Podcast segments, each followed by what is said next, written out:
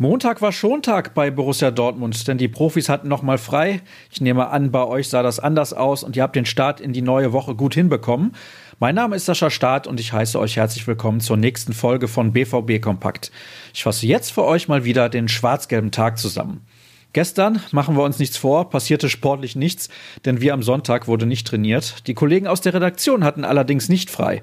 Sie haben die Zeit genutzt und sich nochmal der Frage gestellt, ob Lukas Piszek einen neuen Vertrag erhalten sollte oder eben nicht. In unserer beliebten Rubrik Pro und Contra ist Tobias Jören klar der Meinung, dass der Pole nicht nur menschlich, sondern auch sportlich wertvoll für die Mannschaft ist.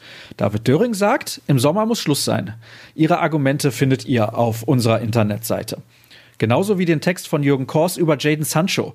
Von Manchester Citys Reserve zur heißesten Aktie auf dem Transfermarkt, titelt der Kollege. Der junge Engländer hat dem BVB viel zu verdanken, allerdings auch umgekehrt. Und noch ist Sanchos Abschied im Sommer nicht fix. Der sagt schließlich nicht ohne Grund, ich liebe es hier. Jürgen legt dar, warum der Dribbelkünstler vielleicht noch eine weitere Saison in Dortmund bleiben könnte. Dazu passt, dass mittlerweile die Halbjahresbilanz vorliegt, die gestern als Thema bei uns sehr große Resonanz gefunden hat. Dirk Krampe hat sich durch den Zahlendschungel gekämpft und ist zu dem Ergebnis gekommen, auch die um die Transfereinnahmen bereinigten Konzernumsatzerlöse stiegen um gut 10 Prozent auf 236,6 Millionen Euro. Mehr Infos gibt es in Dirks Artikel. Derzeit ein wenig unter geht übrigens Thomas Delaney. Eine Knieverletzung bremste den Dänen zuletzt böse aus. Nun soll er bald wieder auf dem Platz stehen. David Döring gibt einen Ausblick auf Delaneys mögliche Rückkehr. Wir kommen zur Vorschau auf das, was euch an diesem Tag alles so erwartet.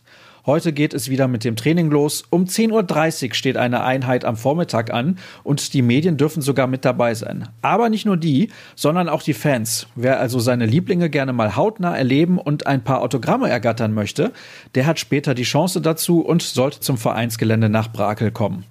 Redaktionell kommen erneut ein paar Zahlen auf euch zu. Denn Jürgen Kors blickt auf eine mögliche Teilnahme von Borussia Dortmund an der Clubweltmeisterschaft voraus, die 2021 das erste Mal ausgetragen wird. Das Turnier findet dann in Asien statt und es geht um gigantische Summen. Der BVB hofft daher natürlich auf eine Einladung, auch wenn das einige Fans sicherlich kritisch sehen. Jürgen hat alle wichtigen Eckdaten notiert. Und das soll es dann mal wieder gewesen sein von meiner Seite aus. Denkt dran, ihr solltet auf jeden Fall regelmäßig auf ruhrnachrichten.de vorbeischauen, denn da erfahrt ihr dann, was ansonsten im Laufe des Tages so passiert. Twitter hilft euch auch weiter. Dort lautet der passende Handle rnbvb. Folgt sehr gerne auch mir unter Start. Bis morgen dann. Macht's gut.